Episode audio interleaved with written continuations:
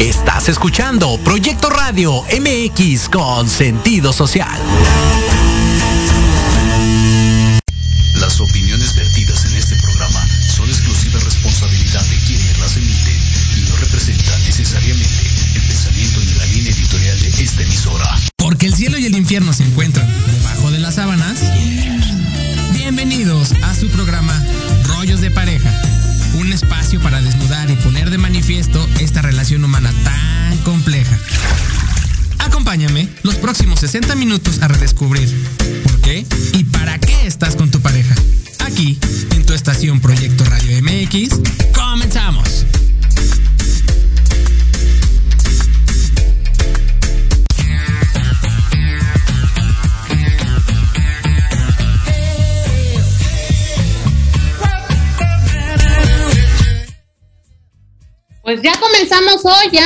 En la segunda semana de diciembre, y la verdad es que hoy estamos de manteles largos. Estoy súper emocionada. Y la pero verdad, pero muy, muy, muy, muy largos. Sí, de muy, muy largos. Tenemos a, a un super personaje, un super amigo, una bella persona a, cu- a la cual yo admiro muchísimo. Y cuando yo lo conocí, de verdad, de- fui la mujer más feliz de mi vida porque dije, ay, hasta que por fin lo conocí. Y hoy tenemos a mi maestro, amigo y compañero David Murphy. Bienvenido, David. Es- David, bienvenido a tu programa Rollos de Pareja. Muchas gracias por haber aceptado esta invitación. Digo, aquí es un honor tenerte aquí en el programa y en el cierre de año. Gracias también a ustedes. La verdad es que me siento feliz de poder participar en este programa y sobre todo con gente como usted, con amigos como ustedes que valoro muchísimo. Muchas gracias. Fíjate que David es un es, eh, coach, entrenador internacional, es uno de los precursores de toda la neurosemántica aquí en México, que bueno, ya hemos platicado en varios programas que es una herramienta súper poderosa y hoy la vamos a estar aplicando a la parte de la pareja para encontrar nuestra felicidad a base de nuestros significados. ¿Qué tal, eh? Uh, suena bien. Suena padrísimo y yo creo que cuando estamos en pareja todo el mundo buscamos eso, ¿no? Porque creemos que el otro va a venir a hacerme feliz o más Claro. feliz de lo que yo era y le ponemos un valor súper intrínseco al otro que a veces no completa, ¿verdad? Y, y- y viene a darnos en la torre porque pensamos que era como, como algo padrísimo y nos damos cuenta que no es así. Así es. Así es. Fíjate que eh, en base a, a los significados, ¿cómo es que podemos encontrar la felicidad, David? ¿Tú crees que sí la podemos hallar? Definitivamente. Y fíjate que ahorita que te escucho, creo que no es un tema de hallarla o de encontrarla ni de descubrirla, sino más bien de construirla. O sea, la felicidad es el resultado de un trabajo personal. Eso yo lo creo desde hace muchos años y creo y lo voy confirmando, corroborando cada vez que trabajo con clientes, cada vez que trabajo con parejas, porque también trabajo con parejas. Y, definitivamente es un tema de construcción. Es como el tema de la relación. O sea, a ver si funciona la relación. No friegues. ¿Cómo que a ver si funciona la relación? ¿Cómo le hago para que funcione? ¿Qué, trabajo implica que yo eh, desempeñe? ¿Qué cosas tengo que desempeñar? ¿Qué, ¿Qué entendimientos? ¿Qué cambios? ¿Qué significados? Hablando de significados, necesito tener como marco de referencia para entonces poder eh, establecer el tipo de relación que quiero establecer. O sea, es un tema de construir, sí, se construye todos los días, al igual que la felicidad, ¿no? Entonces, a lo mejor lo primero que habría que definir es a qué nos referimos con significados, ¿no? Porque, digo, este, si nos vamos a la Real Academia, pues podemos encontrar una definición, pero no necesariamente es la más cercana a lo que, a, a la forma en la que la, la aborda- abordamos los significados desde la neurosemántica.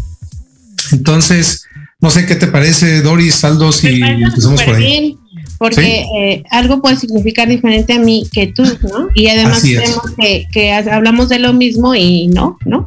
Y creo Exacto. que muchas veces, como, como tú lo compartes, David, a veces en pareja, construir esos, significados, es decir, darle ese matiz a la relación o darle ese matiz de, a ver, es esto, esta, esta- estas peras y estas manzanas para mí vamos a hacerlas juntos y Claro. vamos a ver ahora qué fruta es, pero darle ese significado a las cosas, como dices tú, es cómo lo vamos a hacer, cómo lo vamos a construir y que nos funcione, que nos funcione en el tiempo, porque a lo mejor las construyo ahorita pero en el paso del tiempo es no me funcionó y simplemente no, no, no es el acuerdo a la mejor o no es lo, lo establecido o lo que buscábamos. Totalmente. Entonces, me gustaría muchísimo, como dices tú, darle la definición desde la neurosemántica, qué son los significados, qué, qué, cuál es esa raíz en la cual tú puedes dar estos postulados para cambiar, como se dice, cambiar las formas en pareja o cambiar las formas de ser en pareja o construir lo nuevo que quieres en tu pareja. Así es, así es. Fíjate que, digo, podemos o, podría de pronto dar definiciones un tanto rebuscadas, pero no creo que sea lo más sensato y, eh, para nadie, Paz, ¿no? Este, ni siquiera para este, aparentar ser muy elocuente en, en, el lenguaje, porque creo que lo más práctico es lo que más sirve. Entonces, podríamos decir que los significados, para ponerlo en palabras bien sencillitas, son la manera en la que entendemos las cosas. Si lo pusiéramos metafóricamente, son como los lentes que traes, Aldo, ¿no? O sea, si tú traes unos lentes bien transparentes, bien limpios y que tienen el aumento exacto que necesitan tus ojos, entonces percibes la realidad de una manera bastante limpia, bastante apegada o cercana a la realidad. Pero si tienes unos lentes que están medio turbios, que están grasosos o que tienen pedacitos de lodo, que están salpicados, pues así es como vas a ver la realidad.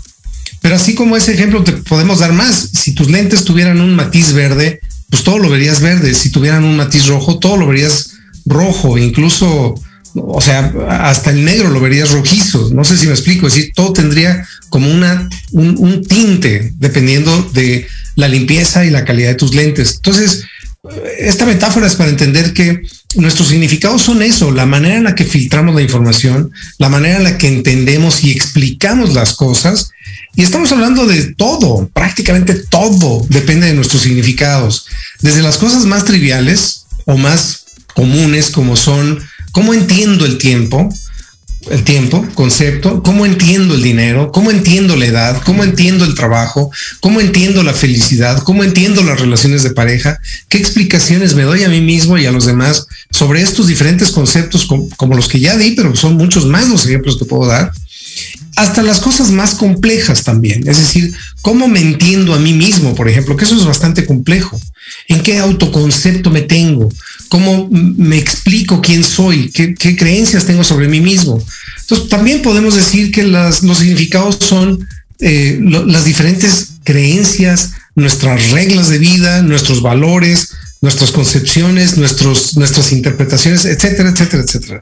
Para no redundar, porque estoy diciendo lo mismo con palabras distintas, por eso es que la felicidad, sea individual o sea en pareja, depende de nuestros significados depende sobre todo de la calidad de nuestros significados. Y a lo mejor un ejemplo para notar la diferencia entre los significados establecidos de manera colectiva y los significados que de los que estamos hablando que son completamente personales, individuales. Y también, como decía Aldo, se pueden construir eh, significados en pareja, pero eso ya es un proceso muy consciente y sofisticado de alguna manera, pero que, que hace que tengamos más garantías de que nuestra relación pueda funcionar muy bien. Y eso tiene que ver con acuerdos, insisto, maneras de entendernos, maneras de manejarnos en la relación, etcétera. Entonces, esto se lo escuché a Fernando Cepeda, que tú lo conoces, eh, Doris, uno de nuestros colegas eh, metacoaches, ayer justamente en una entrevista que le hicieron. Me gustó mucho la manera en la que explicó la diferencia entre los significados que aparecen en el diccionario o en la Real Academia y los significados en el sentido neurosemántico. Y decía, por ejemplo, si tú escuchas la palabra padre, solamente la palabra padre, pues probablemente para ti, Doris, para Aldo, para mí, pueda significar algo bello porque tuvimos experiencias, tal vez, y no, no sé, estoy hablando a lo mejor muy especulativamente, pero tuvimos experiencias significativas con nuestro padre, significa ternura, significa acompañamiento, significa un guía, significa, puede ser, no digo que así sea, pero para una persona que tuvo un padre que lo maltrató o que estuvo ausente, que ni siquiera lo conoció, escuchar la misma palabra va a tener una connotación distinta. ¿Por qué? Por los significados que para esa persona tiene. Por lo tanto, esto aplica prácticamente para todo. ¿Qué significa para ti pareja? ¿Qué significa para ti vivir en pareja? ¿Qué significa para ti el amor? ¿Qué significa para ti el compromiso dentro de una relación de pareja? Eso va a ser completamente individual. Y dependerá mucho. Creo que es ahí donde se empieza a construir, ¿no? Donde realmente darle ese, esa nueva definición, probablemente a como tú lo percibes, yo lo percibo, y esto es para nosotros ahora como un conjunto. Creo que es aquí donde, donde, donde nos cuesta trabajo a las parejas darle ese pequeño matiz de, de, trabajo en equipo o de, o de trabajo eh, eh, eh, en, los dos, de poder darle, darle ese significado a lo que es nuestra relación. Eso sería lo más sensato, Aldo. Eso sería lo más sensato, sería lo ideal. Seamos honestos, muy, pero muy pocas parejas lo hacen. La mayoría de las parejas van improvisando. La mayoría de las parejas van estableciendo reglas no dichas. las famosas reglas no dichas es como, o sea, voy a dar un ejemplo muy trivial. Este, ya vivimos en pareja y entonces, oye, eh, no sé, mi pareja me dice, oye, saca la basura, por favor, hoy es martes, pasa la, basura. Ok, la saco. Y puede ser, en muchos casos así es, que se convierta en una regla no dicha. Y entonces nunca lo hablamos, pero ya como lo hice una vez y a lo mejor dos, ya se volvió una regla. Y entonces es como, ya, ya estoy obligado a hacer ese trabajo cuando en realidad lo ideal sería, como tú estás planteándolo, Aldo, vamos a conversar. ¿Qué haces tú? ¿Qué hago yo para que nuestra relación funcione? ¿Cuáles van a ser nuestros roles dentro de la relación? Pero no solamente en cuestión de acciones, de tareas, sino también cómo queremos, que esto es algo más complejo, más sofisticado tal vez, cómo queremos conceptualizar nuestra pareja, cómo queremos vernos a nosotros mismos en pareja, cómo queremos entendernos, cómo queremos amarnos, cómo queremos comunicarnos, cuáles van a ser nuestras reglas de vida como en pareja. Híjole, son contadas las parejas que hacen eso y las que lo hacen no quiero decir que en el 100% tengan éxito, digamos, como pareja, pero tienen mayor garantía, mucho mayor garantía que las que no lo hacen y van improvisando. Y entonces ahí es donde, oye, es que yo llevo tantos años haciendo esto y, ya estoy hasta el gorro. ¿Y por qué no lo hablaste desde el principio? O sea, ¿por qué asumiste ese rol solo porque lo hiciste una vez? No sé si me explico. Es decir, así como eso, hay tantos recovecos en una relación de pareja que me encanta como lo, anuncian. Es de lo más complejo. Una relación de pareja es de lo más complejo, pero también de lo más bello. Pero fíjate cómo nosotros escogemos a nuestra pareja, ¿no? Desde nuestros significados, qué es lo valioso y qué es lo que a mí me hace feliz y que viene el otro y que probablemente le puse atributos al otro que a mí me hacían felices porque en mi mente yo pensaba que los tenía. Cuando voy y me relaciono, pues veo que no, ¿no? Y eso, oh my God, o sea, no era lo que yo pensaba, ¿no? ¿Cómo construimos esa felicidad a partir de esto que tenemos, no? Porque a mí me hacen felices unas cosas, pero probablemente a ti no. Claro, claro. Y nuestra felicidad en, en base a qué la vamos a construir, ¿no es así? Así es, así es. Yo creo que una de las de los principios básicos que hay que integrar en nuestro sistema de significados o de creencias es que la felicidad es una responsabilidad personal. O sea, mi felicidad no depende de con quién estoy. Con quién estoy puede contribuir, por supuesto, pero no depende de otra persona. No hay nadie que me pueda hacer feliz. Eso es una de las más grandes falacias o de las mentiras, de los cuentos que nos hemos contado, pues porque tradicionalmente así lo hemos entendido. Este, ahora sí que hasta los, los, grandes cantantes románticos se han encargado de sembrarnos esa idea, como tú me haces feliz, sin ti no puedo vivir. Ese, ese tipo de mensajes pues, nos hacen entender de manera torcida. Otra vez es como tener lentes sucios. Para empezar, habría que esa primera limpieza habría que hacerla. Me parece que es una de los fundamentos entender y realmente saber que mi felicidad depende de mí y que no voy a responsabilizar a otro o a otra por mi felicidad o mi infelicidad. Insisto, si contribuye, por supuesto, pero justamente ahí es donde entra en vigor o en, la película el tema de negociar, el tema de hablar, el tema de, a ver, lleguemos a acuerdos. Eh, entonces, yo creo que si tenemos esa primera base bien clara, vamos a dejar de estar buscando en el otro lo que yo no tengo. Porque esa es la otra. Muchas de las veces nos relacionamos no por, no desde nuestros máximos potenciales, desde desde nuestra mejor versión de nosotros mismos, sino nos relacionamos desde nuestras carencias. Y entonces vamos buscando a una persona que cubra esas carencias y, oh, oh, mala noticia, nadie puede cubrirlas más que tú. Y desde lo de la media naranja, ¿no? Eh, ¿No? Que te complete la otra parte. Eh, exactamente. Y, sabes también cuál es el, otro detalle de que dices, es que eh, en este sentido de que recae la responsabilidad en el otro y luego el otro ya no es feliz tampoco porque está complaciendo al otro y se olvida de él. Entonces se vuelve ese círculo vicioso. ¿Cómo hacer entonces, a ver, a ver David, desde esta postura, ok, supongamos que soy una pareja que inicia, soy una pareja que ya estoy a medio camino, como sea. ¿Cuál podría ser un primer paso de decir, vamos a darle un significado a esto? Como, como, como ese primer vínculo, esa primer plática, a lo mejor después de muchos años, o como primera plática de, a ver, vamos a empezar por este primer lado. ¿Cómo, cómo definirías poder dar ese primer paso, dada la circunstancia o situación que la pareja tenga en este momento? Yo pienso que lo primero, ya en pareja, porque hay, hay un trabajo individual previo, me parece. O sea, lo ideal sería como yo primero trabajar los issues que tengo, las carencias que no, es, no he cubierto y entonces tratar de cubrir lo que necesito cubrir por mi propia cuenta para que cuando establezca una relación, pues sea una relación saludable y no una relación enfermiza. Entonces, es decir, si nos vamos al antes de lo que estás planteando, Aldo, el antes sería un trabajo personal. Eso creo que es eh, sumamente importante. Pero bueno, una vez que ya estamos en, la pareja o iniciando una relación, creo que el primer paso, o no sé si es un paso, más bien yo creo que es una condición, la primera condición es ser bien honesto y ser transparente.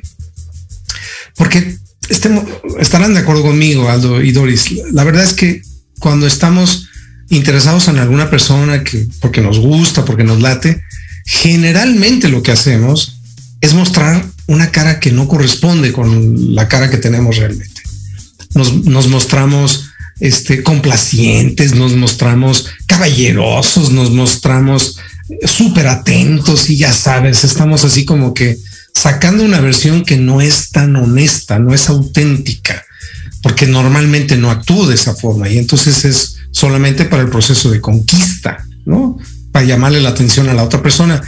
Creo que eso es, eso es veneno, o sea, a mí me parece que no hay nada más rico que mostrarte con la otra persona cómo eres. Y si le atraes así, bingo, padrísimo o madrísima, no sé cómo quieran llamarle ahora con, el tema de la equidad de género, ya no sé si decir padrísimo, porque eso puede tener una connotación un tanto negativa, pero bueno, es una expresión solamente, es decir, eso sería fantástico, que pudieran ambas personas mostrarse auténticamente y si así se atraen, muy buen paso, van a tener una relación mucho más eh, saludable. Punto número uno.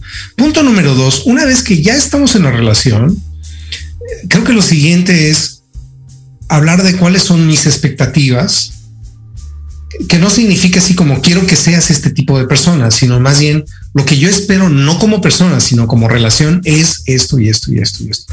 A mí me gusta actuar de esta manera, a mí me gusta tener estas concesiones, a mí me gusta tener este tipo de libertades, a mí me gusta tal cosa, para mí es muy importante la fidelidad. O sabes qué, te voy a ser honesto, para mí no es tan importante la fidelidad no sé para ti. Y entonces, ah, ok, ya sé a qué me atengo, ya sé con quién me estoy metiendo. Y si acepto esas condiciones, pues entonces eh, tendré que entrarle. Pero si, si, no acepto, pues es porque algo no cuadra con mis valores, algo no cuadra con mi modelo y estoy a buen tiempo de decir, ¿sabes qué? Mejor ni lo intentemos o sabes que tengamos un free, tengamos un ratito, pasémosla bien. Sí, compadre todos bien, ¿no? Así como dices, sí, compadre. Sí, porque, y qué padre sería así, ¿no? Que todo el mundo estuviera de acuerdo en, en, que hiciera o dejara de hacer cosas conforme a la relación. Así es. Pero los, lo, lo, no dicho y que, y que pensamos que el otro ya debería de saber, que es lo que nos, ustedes díganme como hombres, pero eso pasa con las mujeres, ¿no? De, es que él ya sabe lo que a mí me gusta, ya tiene que darme eso. Entonces son como, como cosas que deberían de, estar desde el principio de la relación. Así y fíjate que yo creo que son como etapas de, de, del conocimiento, del enamoramiento, que después pasa ya cuando tienen ya una relación más duradera, que sí es amor, pero yo no sé cómo les pasa a ustedes como ya pasa como a otra fase, ¿no? Sí. es amor, pero ya es como más evolucionado, en donde ya el enamoramiento no, no, pues no tiene nada que ver. Y ya nos mostramos tal como somos y ya nos conocemos. Pero aún así, como cuando ya sabes tal como es el otro, y no, es, no, no lo has dicho qué te gusta, qué no te gusta, y cómo lo vas a hacer hacia el futuro, son cosas que vienen a minar, ¿no? Esta relación. Y hablando de la felicidad, pues eh, eh, no estás tan cómodo con todo esto. Claro. Sí, claro. Por eso decía, o sea, es un tema de responsabilidad personal. Yo soy responsable de ser honesto, auténtico, transparente desde el inicio de una relación si quiero ser feliz. Y si la otra persona no está siendo igual de auténtica, también es mi responsabilidad hacerle las preguntas tan explícitas mente como sea posible. Oye, ¿qué onda? Dime la neta desde ahorita que estamos empezando y no me pongas una cara linda. Para ti es importante la fidelidad, sí o no. No me gustaría tener sorpresa después de que ya tenemos cinco años de estar viviendo juntos. Dime la neta desde ahorita. O sea, ¿es para ti una máxima o no? ¿No? Porque ese es un tema tan común. Es que nunca lo hablamos, pues sí, o sea, eh, eh, el tema de las reglas no dichas, asumimos tantas cosas como, como son mis valores, pienso que son los valores para todo el mundo, pues no, mi mapa es mi mapa y solo es mío, no es la realidad, cada quien parte de su propio mapa de la realidad. Entonces, creo que esto que estamos hablando es tan importante como preámbulo, ¿no? Para que no nos agarren las sorpresas después de tres, cuatro, cinco, diez años, que es cuando dices, híjole, ahora sí estoy conociendo a la persona con la que estoy viviendo. Y, tú decías sobre el tema del enamoramiento y el amor, porque yo recuerdo una definición que me gustó mucho que leí de Francesco Alberoni, que decía, el enamoramiento es como cuando te subes a un avión y uh, se impulsa rapidísimo y de pronto ya está subiendo y subiendo y subiendo y subiendo y llegas hasta las nubes. Y entonces es como, wow, esta es la persona ideal, es fantástico. Y aunque esté mostrándote así vívidamente aquellas cosas que detestas, las borras de inmediato porque estás en las nubes. Y borras todo lo que no te gusta porque es, tan rico lo que se siente en el enamoramiento que prefieres seguir engañándote. Porque la verdad es que es una etapa en la que uno se engaña bastante. Y luego todo viaje empieza a descender. Y entonces el avión empieza a bajar y es cuando, ay, este cuate ronca, ay, esta, a esta mujer le huele la boca en la mañana, ay, es que tiene unos hábitos que no me gustan, se levanta bien tarde y no, no, tiene actividad y no sé, y entonces hasta que aterrizas y ahora sí estás en la realidad y estás viendo lo que no te gusta, estás viendo integralmente lo que sí, lo que no, y es cuando estás en un punto de decisión. Ok, a mí me encanta esa definición de Alberoni, pero creo que somos suficientemente inteligentes los seres humanos como para saltarnos ese proceso de estar en el idilio y estar en la fantasía y súper delicioso, sí, nadie le quita lo rico, pero también es resultado de casi pura alucinación. O sea, es como lo que yo me, enamoro de mi concepto y no de la persona en realidad. Y, al final es el, el, aterrizaje puede ser un aterrizaje suave o puede ser de fregadazo. Y cuando es de fregadazo es cuando se tambalean las relaciones y cuando truenan y cuando, o sea, ¿qué tal si nos mantenemos lo más apegado en el, el, al piso y, y lo disfrutamos también? Porque no se trata de ser como tan estrictos y cuadrados. No, o sea, hay que disfrutarlos, sí, pero sin perder piso, manteniendo algo que nos mantenga en el territorio, en el piso. Ah, bueno, hay tanto que en el aire, ¿no? O sea, que, que, que, se mantenga ahí, porque yo creo que también hay, que nutrir la relación, que a veces todo el mundo dice, hay que nutrirla, pero ¿cómo, no? Claro. Y yo, creo que con este, con este cómo y mantenerlos en el aire y lo que tenemos, vámonos a un corte comercial. Digo, nos toca corte comercial, mi querido David. Yo, quiero regresar con una pregunta después del corte comercial de una vez que das un significado a algo dentro de tu relación, con el paso del tiempo se puede resignificar, es decir, podemos otra vez darle otro significado. Vámonos con esta pregunta y regresamos aquí en su programa Rollos de Pareja. No te vayas, mi creador, y no te vayas, David. Regresamos con toda la audiencia. Regresamos. Claro.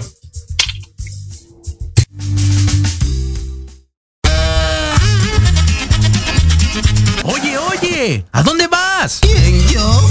Vamos a un corte rapidísimo y regresamos. Se va a poner interesante. Quédate en casa y escucha la programación de Proyecto Radio MX con sentido social. ¡Uh, la, la chulada!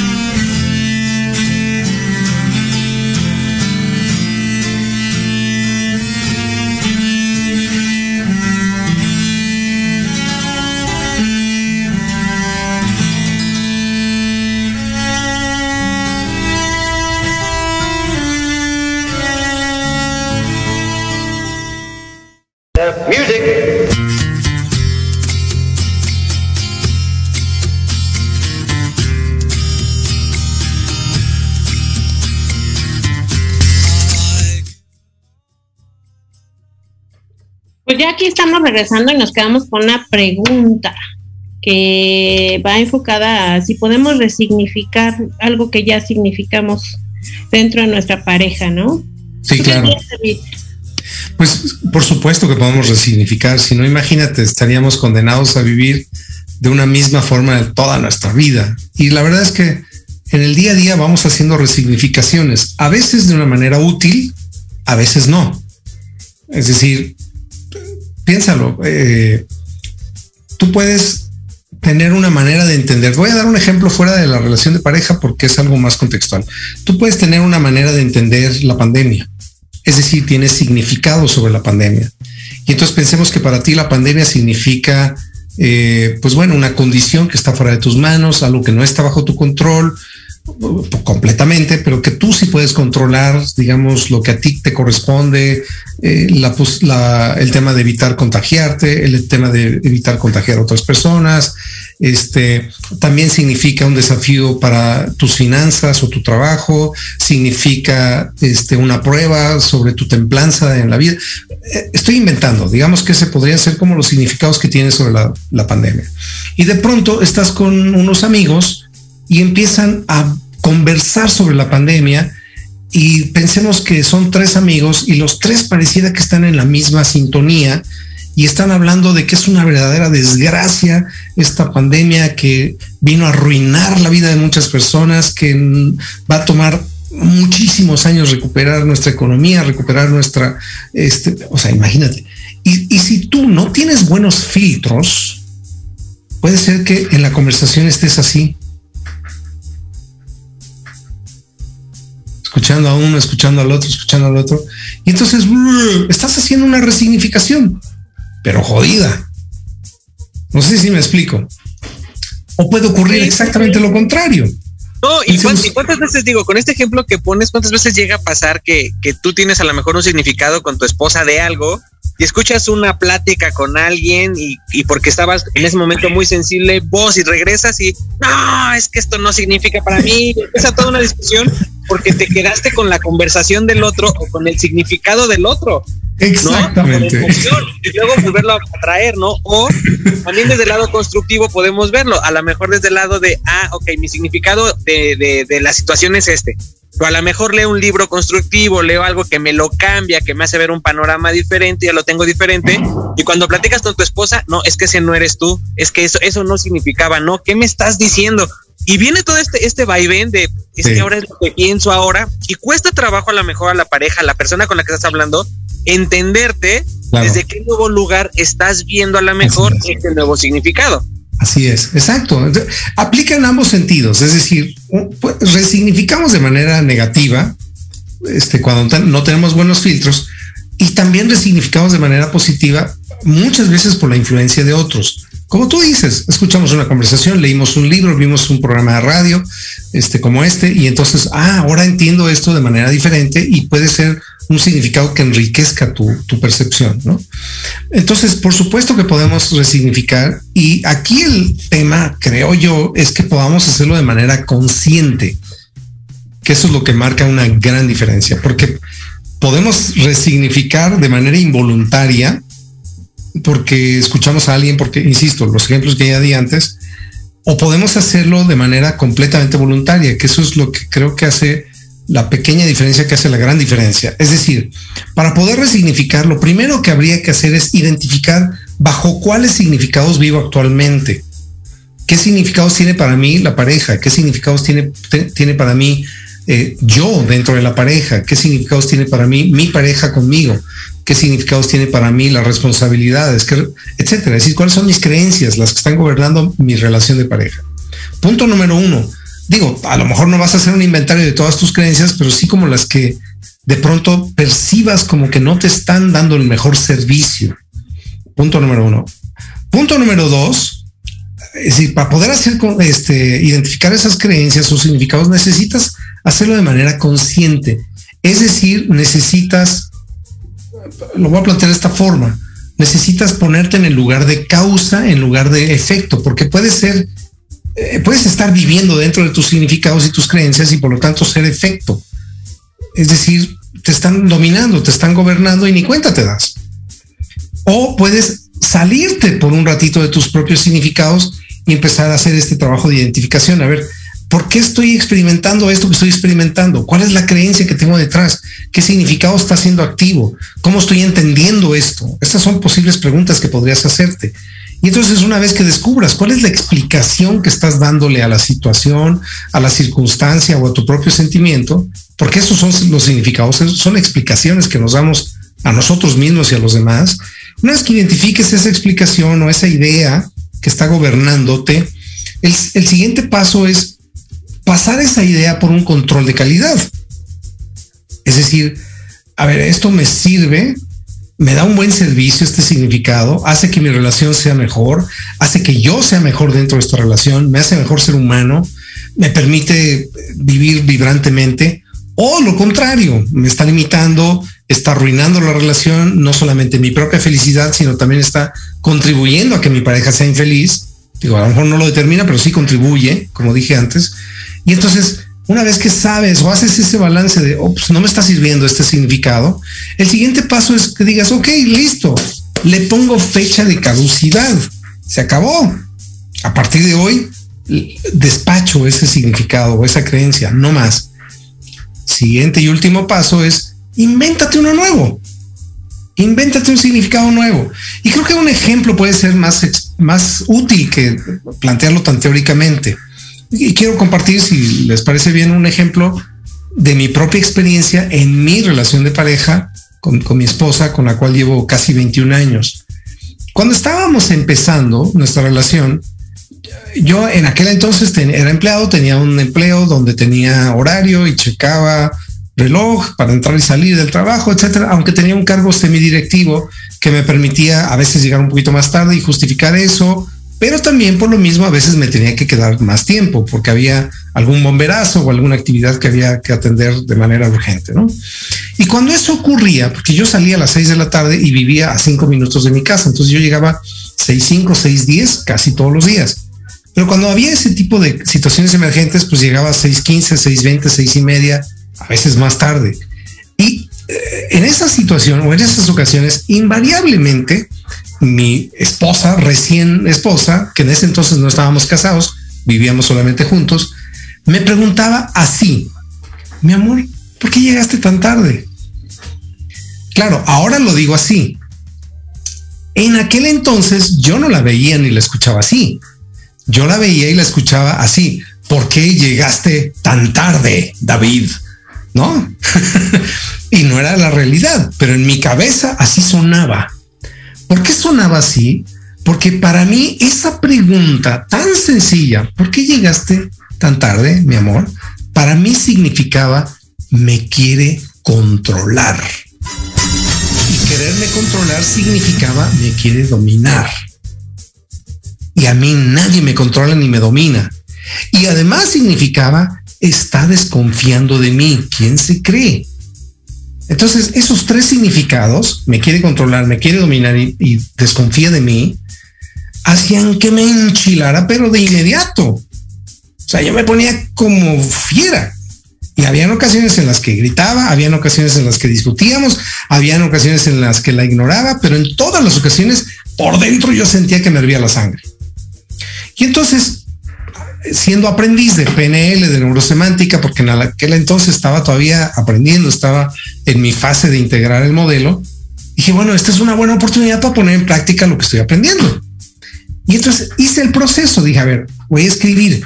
Cuando me pregunta eso, ¿qué significa para mí? Porque yo no lo tenía consciente, simplemente lo sentía. ¿Qué significa para mí? Y entonces escribí, ah, significa que me quiere controlar. Yo, ups, significa que me quiere dominar. Ups, significa eh, que desconfía de mí. Ups, no, pues con razón me pongo como me pongo. Y entonces me hice la pregunta, ¿me sirven estos significados? ¿Me brindan un buen servicio? No. ¿Hacen de mi relación algo mejor? No. ¿Hacen de mi vida una fiesta? No. Este, ¿Enriquecen de alguna manera mi existencia? No Ok, les pongo fecha de caducidad, se acabó, no voy a usar más esos significados. Y entonces viene la última fase, que es la que decía, ok, ¿qué nuevo significado le puedo dar? El que sea, y, ahí hay que ser creativos, hay que ser inventivos, este, juguetones incluso. Y entonces empecé a agarrar una lista y empecé a escribir, ok, significa o podría significar que este, estaba preocupada por mí. Ok, podría significar que le encanta pasar el tiempo conmigo. Ok, podría significar que le urgía que viniera para estar conmigo. Ok, podría significar que está interesada en mí y, simplemente es una manera de, mostrar su interés. Ya, y entonces me hice una lista como de cuatro o cinco significados y dije, bingo, tengo opciones. Tengo opciones de cómo entender esa pregunta la próxima vez. Tengo al menos cuatro significados diferentes que darle. Claro, tenía el que ya tenía de por sí, ¿no? Que, que, ese ya lo había descartado. Dije, ese ya no lo vuelvo a usar. Y a partir de ese momento, o sea, parece, a lo mejor va a parecer como muy mágico lo que voy a decir, pero así fue. A partir de ese momento fue cuando empecé a escuchar esa pregunta con ternura. Porque, insisto, yo antes con los significados que tenías, era como la escuchaba como algo agresivo. Y entonces a partir de ese momento, cuando me decía, ¿por qué llegaste tan tarde, mi amor? Yo le decía, ah, tuve un poco de trabajo, pero lo importante es que ya estoy aquí, mi vida. Y era así como, ah, ok, listo, y estábamos felices. No sé si me explico. Sí, bueno, y aparte de lo que estás diciendo es que tú lo pusiste, tú te haces responsable y tú lo creas, porque finalmente eres tú, no es la otra. Y no es vivir una falacia, porque puede pensar la gente, ay, qué, qué fácil, ¿no? O sea, pensar que... O se está engañando. Ajá. Puede ser, pero es tan engañoso pensar que me quería controlar, dominar, etcétera, como pensar que quería estar o le urgía estar conmigo. Es tan engañosa ambas cosas. Aquí es cierto, hay que ser honestos. Yo no sé cuál era, nunca supe cuál era la realidad. Pero, es la mejor realidad que quieres. Tal vez sí, sí, tal vez sí. Cuando le, en lugar de darle un significado, le pregunté, alguna vez le dije, oye, mi amor, siempre o casi siempre que llego tarde me preguntas que por qué llegué tarde. ¿Cuál es la intención de tu pregunta? ¿Cuál es el propósito? ¿A dónde quieres llegar? Y entonces ella me dio su significado de su pregunta y estaba bastante alineado con los nuevos significados que le había dado. Entonces era más alucinatorio, en este caso, el tema de me quiere controlar, dominar y desconfía de mí, que, que los nuevos significados que le di, esos estaban más alineados con la realidad. Ahora puede ser que no estén alineados, pero la experiencia depende de mí. Yo soy el que construye significados, nadie más, son mis significados. Y, me encanta esta parte que compartes, David, y, como lo estás poniendo el punto 2 y el punto 3, es cuando te, empiezas a hacer las preguntas, es, te empiezas a ser responsable de tus pensamientos, de tus sentimientos y de tus acciones. lo que tiene que ver contigo, no con la otra persona. Entonces, ahí es donde te vuelves a lo mejor tu propio juez o tu propio verdugo o tu propio crítico o la persona y es ahí donde creces. Creo que es ahí donde cuando te preguntas este tipo de cosas es como creces como ser humano, estés o no estés en pareja. Creo que aquí es donde, donde viene el crecimiento y donde viene la evolución de, de, de, de esta, de, este, de, este, de, este, de esta vida, ¿no? Así es, así es. Preguntas y te cuestionas a ti y te respondes a ti. Así es. Yo me imagino, Doris, que en algún programa habrás compartido el tema de la zona de poder. Este, como para saber si tú, si la audiencia que nos está escuchando en este momento tienen una noción, y lo acaba de mencionar Aldo, es decir, por eso sospecho que sí han hablado del tema. Es decir, todos tenemos una zona de poder, y lo cual significa que cuando nos hacemos cargo de esa zona de poder, nos volvemos, nos empoderamos. Esto que se volvió como un concepto de moda, el tema del empoderamiento, que es más abstracto, ya aterrizado en acción o en, algo medible, pues significa eso, me hago cargo de mis respuestas. Y tenemos cuatro tipos de respuestas, no solo verbales. ¿Cómo respondo verbalmente? Es una manera de responder. Respondo verbalmente, respondo emocionalmente, respondo mentalmente y respondo comportamentalmente, es decir, como, a través de comportamiento. Tenemos esos cuatro tipos de respuestas. Si yo me hago cargo de mis respuestas, entonces estoy siendo verdaderamente responsable y por lo tanto tengo poder personal. Me empodero, dejo de ser víctima.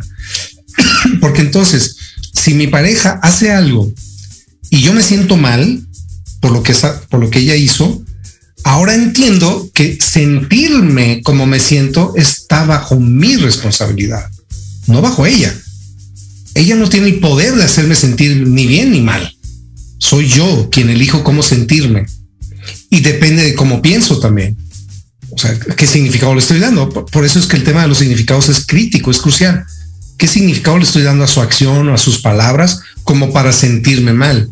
Depende de mis significados, que es uno de mis poderes, cómo pienso, cómo respondo mentalmente, emocionalmente, etcétera. Y a mí me encanta decir esto porque además lo creo. Cuando asumimos esa propiedad o nos hacemos cargo de nuestros cuatro poderes básicos, estamos volviéndonos adultos en el amplio sentido de la palabra. Porque cuando responsabilizamos a otros, es que me hizo sentir mal, es que me hizo no sé qué, es que me desespera, me, me, me, la famosa palabra me, que yo lo hago así, como para recordarnos que parecemos borreguitos, es que me hizo sentir mal, me deprimió, me, lo, único que estoy diciendo es yo no tengo poder sobre mí, él o ella es quien tiene poder sobre mí. Y entonces actúo como niño. Eso es el niño. Y, es como en aquellas ocasiones, ¿no? Eh, eh, que te llega a la mejor a pasar con tus hijos de que es que me hizo enojar mi hijo. No, espérame, ¿no? O sea, él hizo una acción que a ti te hizo enojar y, a lo mejor creo que la parte importante, como tú lo dices, y, creo que lo ves desde este punto ahorita, David, es como, ok, ¿qué me, y empezarme a preguntar, ¿qué me hizo enojar de la acción de mi hijo? Y entonces asumo y a lo mejor puedo encontrar que pues lo aprendí, lo escuché, me lo hicieron, tantas cosas y entonces la resignifico. A lo mejor ahora, bueno, él estaba jugando y es él, yo soy yo. Entonces a lo mejor empieza a haber una, una comunicación incluso diferente con los hijos o con los papás o con quien sea, Pero creo que este ejemplo me gusta de ese sentido de esto es hacerte responsable de, a ver, claro. ¿qué hizo que a mí me moviera esto, no? Exacto. Y fíjate, si, si me, me permites, Aldo, para ser más preciso en la pregunta que nos podemos hacer a nosotros mismos, no es qué hizo que me enojó, sino qué hizo con lo que yo me enojé o con lo que yo me sentí mal o con lo que yo me sentí bien, porque aplica en ambos sentidos, para cosas positivas o no. Es decir, ¿qué está haciendo mi pareja para yo sentirme feliz? No es que, que, me hace feliz de ella. ¿Qué hace ella con lo que yo me siento feliz? Y en todo caso, la, la siguiente pregunta es, ok, si, si lo, con lo que hizo la otra persona me enojé, con lo que hizo me enojé, el proceso es mío, asumo esa responsabilidad, tal vez la siguiente pregunta es, ¿cómo le hice para enojarme? No cómo le hizo ella o él, ¿cómo le hice yo para enojarme? Y ahí es donde entran los significados. ¿Qué significado le estoy dando a su acción o no acción? o a sus palabras o a su gesto o a su ceja fruncida o al dedo señalando o lo que sea que entre comillas gatilló mi molestia, ¿qué significado le estoy dando? Porque entonces ahí es cuando me vuelvo realmente dueño de mi experiencia y por eso insisto, volverme dueño de mi experiencia, volverme responsable, es sinónimo de volverse adulto en el amplio sentido de la palabra. Fíjate, hacerse responsable de, la, de lo que hace el otro, porque también pensamos que nosotros debemos controlar al otro y que esté como en, en acuerdo de lo no hablado y finalmente cuando se sale del corral, digamos, es cuando yo eh, me victimizo y digo, es que él me engañó o él me hizo. ¿Sí? Como no me estoy haciendo responsable de lo que pienso, digo, siento y hago, ¿no? Exacto, exacto. Es o sea, insisto en el tema de volverse adulto en el amplio sentido de la palabra, porque creo que la única posibilidad de que una relación, y, sé que estoy siendo muy categórico en lo que digo, pero lo sostengo, la única posibilidad de sostener o de mantener una relación saludable es cuando dos adultos en el amplio sentido de la palabra se relacionan. Porque puedo ser adulto cronológicamente, ya tengo barbita blanca, pero eso no me hace adulto. Eso me hace adulto, un cuerpo adulto, pero no necesariamente una mente adulta. Y, creo que dos mentes adultas son las que tienen la posibilidad de tener una relación saludable, donde ninguno de los dos es víctima ni victimario, donde ambos son asertivos, donde se dicen las cosas de frente, donde si hay, algo que no me gusta, lo expreso, pero asumiendo la responsabilidad de que es a mí a quien no me gusta. Si hay alguna regla o algún, yo le llamo temas no negociables, porque también es cierto, hay cosas no negociables en una relación. Tal vez la mayoría de las cosas se puede negociar. Oye, sales mucho con tus amigos y no me gusta mucho. Preferiría que pasaras más tiempo conmigo. Ok, déjame ver si es algo que es negociable. Y si es negociable, lo negociamos y lleguemos a un acuerdo. Oye, pero es que todos los, este, una vez a la semana vas a, ver a tus papás y, y no me gusta. ¿Sabes qué? A lo mejor, no digo que así sea, pero ¿sabes qué? ese es un no negociable. O sea, ni siquiera me lo pidas. No lo voy a negociar. O, a lo mejor, no sé, un ejemplo más realista. Puede ser que estoy divorciado y tengo hijos eh, que viven con su mamá y estoy empezando otra relación de pareja. Y de pronto esta pareja empiezo a notar que se pone celosa de cuando voy a ver a mis hijos. Y de pronto me lo dice. Es que ves mucho a tus hijos. Y, este, y, no, y, ese tiempo, en lugar de pasarlo conmigo, estás con tus hijos. ¿Sabes qué? Ese es un, no negociable. Si quieres entrarle a esta relación, eso es algo que no voy a negociar. Así es, ¿no? Los, marcos por implicación, los marcos que ponen como pareja. Y que también es que lo hablado. Yo creo que lo, una de las cosas más importantes es que lo hables, ¿no? Y que si hay algo que no estés de acuerdo, pues que lleguen a, nuevos acuerdos, a nuevos Exacto en donde crezcan como pareja, ¿no? Porque también yo creo que la felicidad es eh, en el caso en que tú te hagas responsable y te haga, y automáticamente busques tu propia felicidad, se permea hacia el otro, ¿no? Así es. Tú estás completo, tú estás bien, estás feliz y bueno, pues qué mejor que permearlo hacia el otro. Claro. Y llevarlo hacia otro nivel, ¿no? Como pareja. Así es, así es, así es.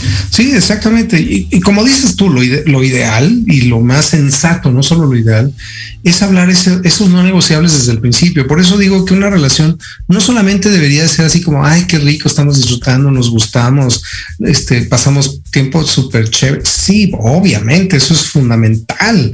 Hay que vivir en el disfrute, pero también hay que tener momentos de, oye, hablemos de nuestras cosas, hablemos de nuestros intereses hablemos de nuestro, nuestras expectativas. ¿Qué espero yo? ¿Cuáles son mis valores? ¿Cómo considero que debería ser una relación de pareja? O, o cómo quiero que sea una relación de pareja? Y vamos a ver qué tanto estamos alineados o no. Y aquello donde podamos hacer ajustes, hagamos los ajustes. Y donde los temas son no negociables, ok, ahí sí depende de mí, le entro o no le entro con este no negociable de mi pareja. Y estoy en todo el derecho de decir, ¿sabes qué? Creo que no voy a poder. Así que mejor tengamos un free, como dije antes, que dure lo que dure y llevémonos bien, no, no formalicemos, o sabes que de plano pues no le entro ni siquiera al free. Terminamos esta relación porque eso que para ti es no negociable, para mí es sumamente importante y más vale que ahorita tomemos esa decisión. Eso es completamente válido. O sea, una relación porque empieza no necesariamente, no necesariamente tiene que continuar y mantenerse para toda la vida. O sea, una relación se puede terminar. lo separe, ¿no? También. Exacto, exacto. no, pues la verdad es increíble, qué bueno que, que, veniste, porque yo creo que, que a veces las parejas no pensamos eso, ¿no? Ni siquiera tenemos claro qué es lo que queremos, qué queremos generar en el otro, hacia dónde vamos a llevar la relación. Y si tienes claro y, y te haces responsable como adulto, pues ya puedes tener una, una relación más madura y más eh, perdurable en el tiempo. Así es. Y, lo malo es que el tiempo de Proyecto Radio y el tiempo de rollos de pareja no es negociable. Querido David, se nos acabó el tiempo. Muchísimas gracias por habernos compartido todo esto aquí en, en, tu estación. Muchísimas gracias por estar aquí en Rollos de Pareja. Gracias a la audiencia a Querétaro, Ciudad de México, Guadalajara, las personas que nos escucharon, muchísimas gracias. Lili López nos escuchó por vía Facebook, le mandamos un saludo. Un abrazo. Pues, David, gracias, mil gracias por haber estado en este espacio y por ahora sí que darnos una chamba de cómo resignificar todo esto. Muchas gracias a ustedes, muchas, muchas gracias. Un placer poder contribuir y estoy abierto a cualquier otra invitación. Muchísimas gracias. programa, claro que sí. muchísimas gracias, David. Muchísimas gracias, Cabina. Eh, una gracias, Cabina, por el enlace. Y bueno, pues que tengan excelente semana y excelente significados para ser más felices. Gracias, David. Un abrazo. Un beso. Hasta luego. Gracias. Bye. Gracias, gracias, gracias a todos por estar aquí. Su servidor, los espera el próximo miércoles en punto de las 11 de la mañana para abrir el alma con un nuevo tema en compañía de algún invitado especial, aquí en tu estación Proyecto Radio MX. Sigue nuestras redes sociales, Facebook, Twitter e Instagram como Rollos de Pareja y entérate de más rollos para esta convivencia 24/7. Hasta pronto.